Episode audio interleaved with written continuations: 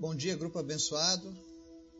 Estamos aqui hoje nesse dia 8 do 4 de 2022, onde mais uma vez, pela graça de Deus, a gente tem a oportunidade de aprender do Senhor, de buscar a face dele, conhecer a palavra.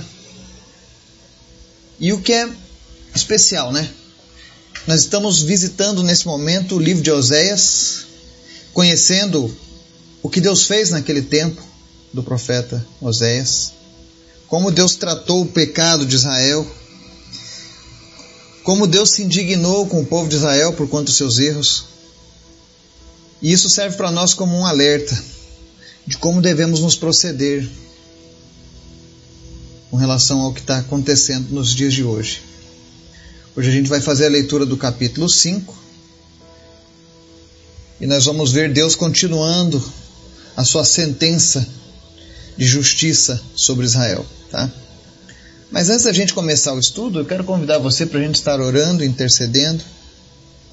Em especial, esteja orando pela vida do Luiz André Marçal, está no centro cirúrgico nesse exato momento, para que tudo corra bem. Vamos orar?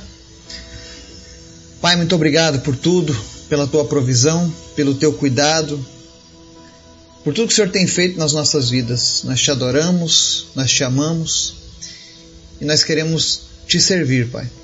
Não permita, Deus, que a vaidade, que a idolatria tomem lugar no nosso coração, que sejamos infiéis a Ti, Deus. Não permita de maneira alguma a nossa infidelidade, mas que a cada dia, Deus, nós possamos Te honrar com as nossas vidas. Perdoa os nossos erros, as nossas falhas, os nossos pecados, as nossas iniquidades e nos conserva sempre Teus, Pai. Te apresento cada pessoa que ouve essa mensagem Visita agora, Espírito Santo, cada uma dessas pessoas e manifesta a tua presença, a tua graça, o teu amor, trazendo cura, restauração, libertação, salvação, em nome de Jesus. Visita nessa manhã o Luiz André Marçal, que está fazendo cirurgia nesse momento. Coloca, Deus, os teus anjos guardando a vida dele. Coloca o teu Espírito Santo conduzindo as mãos dos médicos, os instrumentos, que todas as coisas ali, Deus, venham cooperar para o bem daqueles que te amam. Então nós te pedimos em nome de Jesus que seja um sucesso essa cirurgia e que tudo para o qual ela está sendo proposta seja realizado, Pai. Que a recuperação dele seja breve, que não haja, Deus, nenhum contratempo, nenhum episódio negativo é o que nós te pedimos em nome de Jesus. Toma conta do Luiz André Marçal e da sua família nesse momento. Te apresento também em especial a vida do Joshua, lá dos Estados Unidos, que tem melhorado graças à tua graça. Tem sido derramada sobre a vida dele. O Senhor tem libertado ele das drogas. Ele tem tido o desejo de voltar para a família, para o trabalho, retomar tudo aquilo que havia sido perdido. Continua fazendo a tua obra na vida do Joshua. Te apresento também, Deus, a vida do pastor James Van Gelder e da sua família, também lá nos Estados Unidos. Que o Senhor esteja visitando eles, trazendo cura, sarando, Deus, de todas as enfermidades aquela família. Afasta e repreende, meu Deus, todo espírito de enfermidade que tenta parar a tua obra através da vida do teu filho e da família dele. Guarda eles agora, Senhor, em nome de Jesus. E abençoa essa família poderosamente, Pai. Abençoa cada família que está conectada nesse momento, nessa mensagem, Pai, trazendo salvação. Salva, Deus, os nossos familiares que ainda não te conhecem, que ainda não te servem, que ainda estão presos à religiosidade vazia. Revela a tua vontade, a tua luz, a tua palavra no coração deles em nome de Jesus. Mas em especial, Senhor, Fala conosco nessa manhã, através da tua palavra. Nos ensina, Pai. Em nome de Jesus. Amém. Oséias capítulo 5 é o que nós vamos estudar hoje. E ele diz o seguinte: Ouçam isto, sacerdotes. Atenção, israelitas. Escute, ó família real. Esta sentença é contra vocês. Vocês têm sido uma armadilha em Mispá, uma rede estendida sobre o monte Tabor. Os rebeldes estão envolvidos em matança. Eu disciplinarei todos eles. Conheço Efraim. Israel não pode se esconder de mim. Efraim, agora você se lançou à prostituição. Israel se corrompeu. Suas ações não lhe permitem voltar para o seu Deus.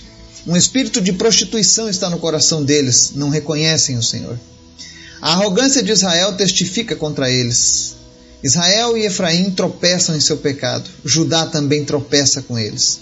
Quando eles forem buscar o Senhor com todos os seus rebanhos e com todo o seu gado, não o encontrarão. Ele se afastou deles. Traíram o Senhor, geraram filhos ilegítimos, agora suas festas de lua nova os devorarão, tanto a eles como as suas plantações. Toquem a trombeta em Gibeá e a corneta em Ramá. Deem o grito de guerra em Bete-Avém. Estejam na vanguarda, ó Benjamim. Efraim será arrasado no dia do castigo. Entre as tribos de Israel, eu proclamo o que acontecerá. Os líderes de Judá são como os que mudam os marcos dos limites. Derramarei sobre eles a minha ira, como uma inundação. Efraim está oprimido, esmagado pelo juízo porque decidiu ir atrás dos ídolos. Sou como uma traça para Efraim, como podridão para o povo de Judá. Quando Efraim viu a sua enfermidade, Judá os seus tumores, Efraim se voltou para a Síria e mandou buscar a ajuda do grande rei. Mas ele não tem condições de curar vocês, nem pode sarar os seus tumores. Pois serei como um leão para Efraim e como um leão grande para Judá. Eu os despedaçarei e irei embora. Eu os levarei sem que ninguém possa livrá-los. Então voltarei ao meu lugar até que eles admitam sua culpa. Eles buscarão a minha face. Em sua necessidade, eles me buscarão ansiosamente. Amém? Deus continua sua sentença de juízo contra Israel. E dessa vez o Senhor inclui Judá na sua lista. Interessante que no verso 1 Deus começa dizendo que Todos precisavam ouvir isso: sacerdotes, o povo em geral e a família real. Nenhuma classe ficou de fora do que Deus disse que faria. Porque ele fala: Eu disciplinarei todos eles. E aqui Deus fala algo muito importante no capítulo, no verso 3, ele diz assim: Conheço Efraim, Israel não pode se esconder de mim. Ninguém pode se esconder de Deus. Ninguém pode fazer qualquer coisa que seja oculta de Deus. Deus conhece o nosso íntimo. Deus conhece o nosso pensamento antes mesmo de dele vir à tona. Porque ele tem todo o poder. Israel provavelmente quando cega pelo pecado, ela pensava que conseguiria ludibriar a Deus. É interessante que no verso 4, a palavra diz assim: Suas ações não lhe permitem voltar para o seu Deus. Um espírito de prostituição está no coração deles, não reconhecem o Senhor. O povo de Israel, apesar de estar sofrendo, apesar de alguns entenderem que havia necessidade de voltar para Deus, as suas atitudes, as suas ações impediam isso. Não adianta você chegar diante de Deus e dizer assim: Ah, Deus, eu tenho uma religião. Eu sou cristão, mas as suas atitudes são contrárias à vontade de Deus. Eu sou cristão, mas eu gosto de adulterar. Eu sou cristão, mas eu gosto de prostituir. Eu sou cristão, mas eu gosto de embriagar. Eu sou cristão, mas eu gosto de usar drogas, porque isso não tem nada a ver. Eu sou cristão, mas eu amo mentir. Eu sou cristão, mas eu gosto de estar na corrupção. Eu sou cristão, mas eu apoio o aborto. Olha o que Deus está dizendo: suas ações não lhes permitem voltar para o seu Deus. Um espírito de prostituição está no coração deles, não reconhecem o Senhor. O proceder daquele povo impedia o arrependimento deles. Por dois motivos. O primeiro é que o espírito de prostituição dominava eles, dificultando qualquer tentativa de voltar. A pessoa que se entrega ao pecado enfrenta uma barreira dentro de si para voltar ao Senhor. Ela fica viciada no pecado. Ela fica se enganando com a ideia de que pode facilmente sair a qualquer hora. O próprio pecado e o prazer dele prendem o pecador. Todo mundo que está preso no pecado passa por isso. É como aquela pessoa que é um dependente químico. Ele acha que a qualquer momento ele pode sair. E mal sabia ele que ele já está dominado, que ele já perdeu a sua liberdade. Assim é a pessoa que está dominada por esse espírito de prostituição. O segundo motivo pelo qual esse povo não conseguia se arrepender é porque faltava conhecimento de Deus.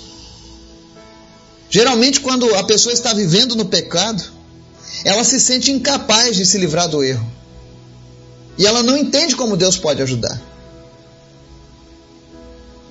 Eu lembro que eu passei por isso. Eu pensava que eu jamais conseguiria mudar de vida. E eu sei que tem pessoas ouvindo a gente aqui agora que estão vivendo no pecado. E você pode pensar assim: não, mas o que eu faço é muito grave. Ninguém pode mudar isso, ninguém pode me ajudar. Assim que Israel pensava. Mas a verdade é que Deus dá o apoio necessário para levantar o pecador da sua injustiça e oferece perdão. Deus consegue limpar a consciência pesada. Mas a pessoa, quando está dominada pelo pecado, ela não cogita das coisas de Deus. E assim ela não consegue enxergar a saída que ele oferece. Então ela acaba buscando outras soluções para se livrar da culpa, do pecado, mas não busca o arrependimento sincero diante de Deus. E isso é muito sério. No verso 7 diz assim: traíram o Senhor, geraram filhos ilegítimos, agora suas festas de lua nova os devorarão, tanto a eles como as suas plantações. Para você saber o que é essa festa de lua nova, ela era uma festa celebrada todos os meses, no início de cada mês. Então, no dia dessa festa, os comércios fechavam e as pessoas ofereciam sacrifícios e holocaustos a Deus em celebração e adoração a Deus. Ela era um, um, prelúdio do que nós teríamos agora no Novo Testamento, nas nossas reuniões, nos nossos ajuntamentos com Deus. Quando a igreja se reúne para celebrar e adorar a Deus, sabe? A festa de lua nova era um prelúdio, era um prenúncio do que seria a nossa comunhão em Cristo. E agora Deus está dizendo que essas festas de lua nova os devorariam, ou seja, tanto eles como as suas plantações, ou seja, Deus está dando uma ideia de tempo aqui. Uma festa de lua nova era celebrada a cada 30 dias, ou seja, muito em breve, nesse espaço de tempo, as coisas começariam a ruir em Israel. No verso 8 ele fala assim: toquem a trombeta em Gibeá e a corneta em Ramá. Eram cidades que dominavam a idolatria em Israel. Deem o grito de guerra em Bet Aven. Bet Aven significa casa da vaidade. Israel sofria porque ela se encheu de vaidade. Quando ela começou a buscar outros deuses, ela começou a viver também uma prosperidade falsa. E ela se encheu de vaidade. É por isso que a palavra de Deus, quando ele fala aqui no, no verso 1, ele diz assim: Vocês têm sido uma armadilha em Mispá. É porque eles faziam questão de não abrir muito o que, que Deus estava querendo dizer. Porque aquele, aquele movimento cheio de pecado, cheio de mentira, de um jeito ou de outro, estava trazendo um, uma sensação de bem-estar para aquele povo.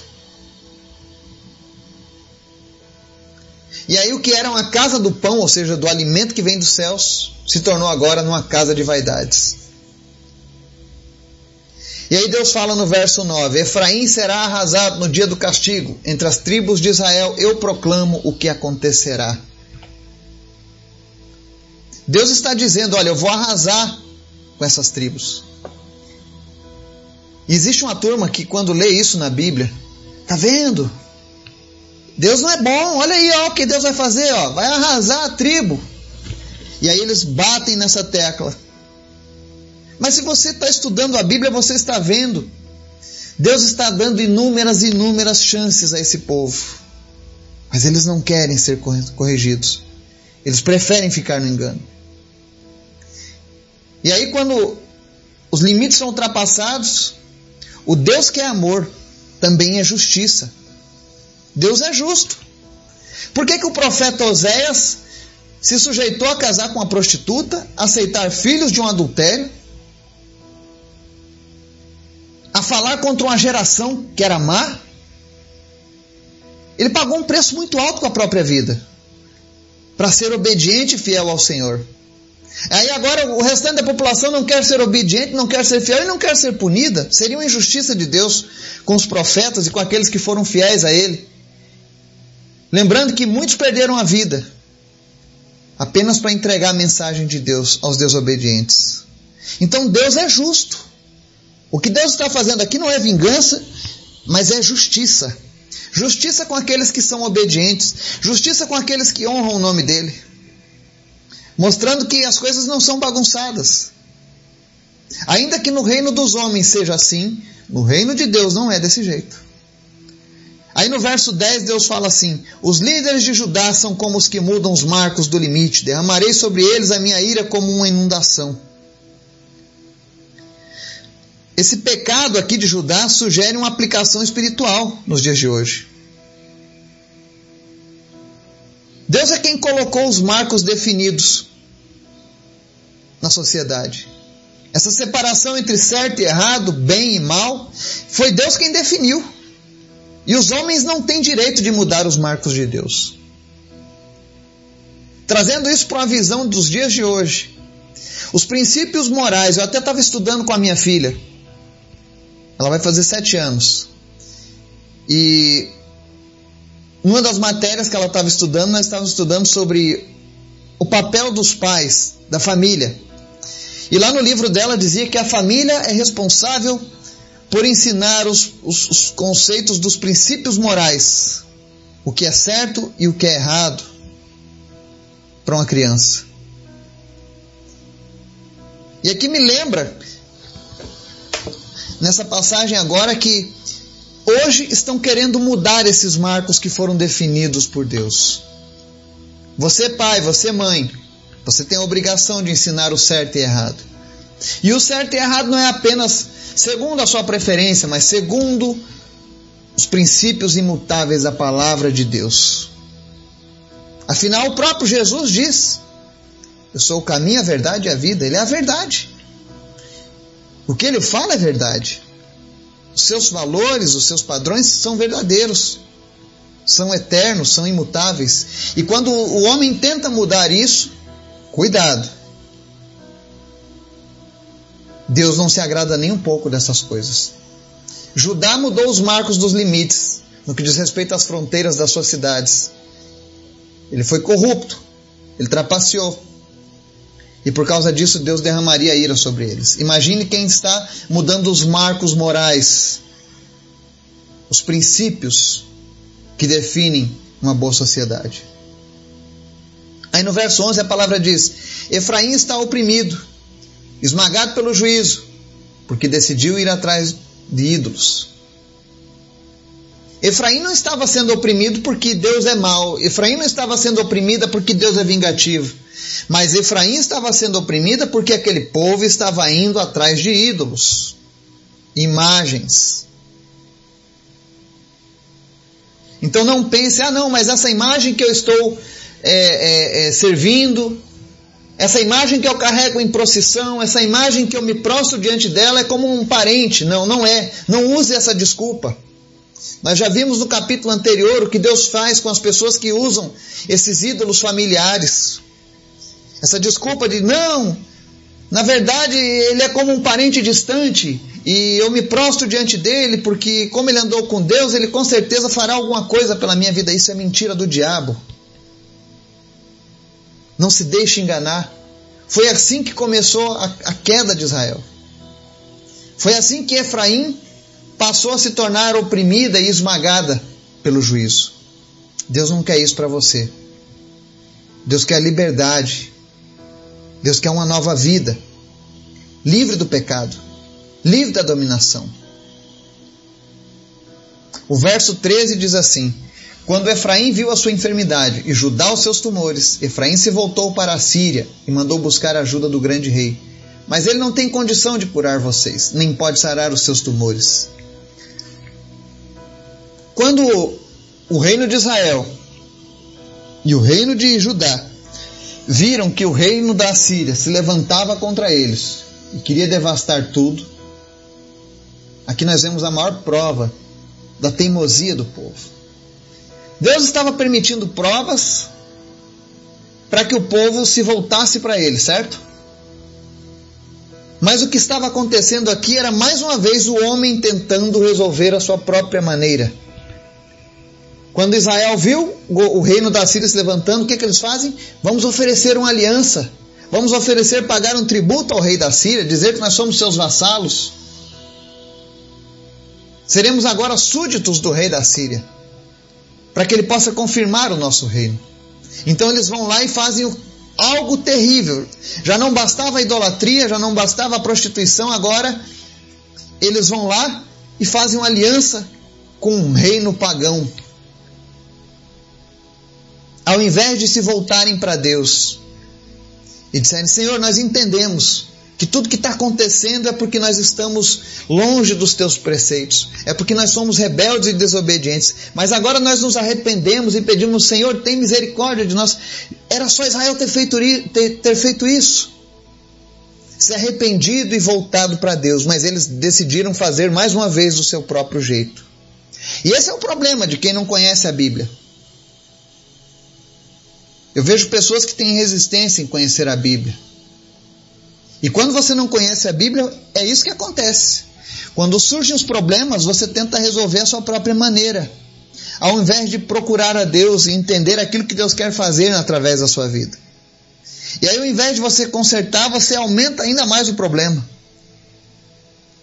É como uma, uma analogia que eu ouvi uma certa vez da pessoa que foi chamada para trabalhar numa tecelagem.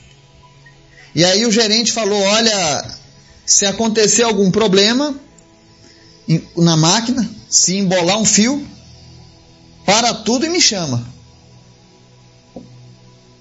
E o que que acontece? Aquele, aquela pessoa no primeiro dia de trabalho, querendo mostrar serviço, houve um problema e começou a enrolar a fiação da máquina dela. E aí ela pensou: não, eu não vou chamar o gerente, porque se eu chamar o gerente, ele vai pensar que fui eu que fiz algo errado e vai me punir eu vou perder meu emprego. Eu vou tentar resolver por conta própria. E aí ela tenta desenrolar aquele fio e com isso acaba causando um problema que paralisa a fábrica.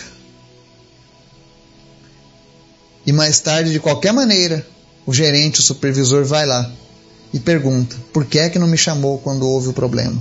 Assim são muitas pessoas a última coisa que elas fazem é buscar a Deus.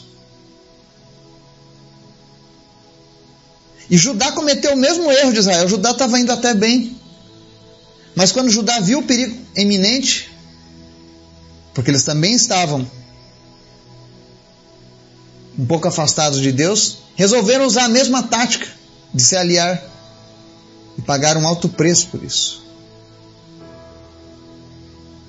Porque no verso 14 diz assim: Serei como um leão para Efraim e como um leão grande para Judá. Eu os despedaçarei e irei embora, eu os levarei sem que ninguém possa livrá-los. E assim eles foram para o cativeiro para o cativeiro assírio. E você nota que Deus fala assim: serei como um leão para Efraim, para Israel, mas um leão grande para Judá porque Judá tinha um peso muito maior no que diz respeito à, à herança espiritual que Deus estava preparando para o seu povo. É por isso que a palavra de Deus diz lá no Novo Testamento que quando Deus começar o julgamento, começará primeiro pela sua casa, por nós. Depois ele vai para os ímpios. E tudo isso que Deus fez, na verdade, ele encerra no verso 15 dizendo assim: Então voltarei ao meu lugar até que eles admitam sua culpa. Eles buscarão a minha face. Em sua necessidade, eles me buscarão ansiosamente. Deus estava criando circunstâncias, já que falar com amor, já que alertar através do profeta não estava adiantando, então vou tirar tudo deles, vou despedaçá-los, vou arrasar com eles. E aí, quando eles não tiverem mais nada, aí eles vão se lembrar que eles podem me buscar. E aí eles vão me buscar ansiosamente. Porque daí eles saberão que os ídolos não podem fazer nada. Os homens poderosos não podem fazer nada, alianças não podem fazer nada, apenas Deus. Que fica essa mensagem, essa reflexão para as nossas vidas. Deus nos abençoe no nome de Jesus. Amém.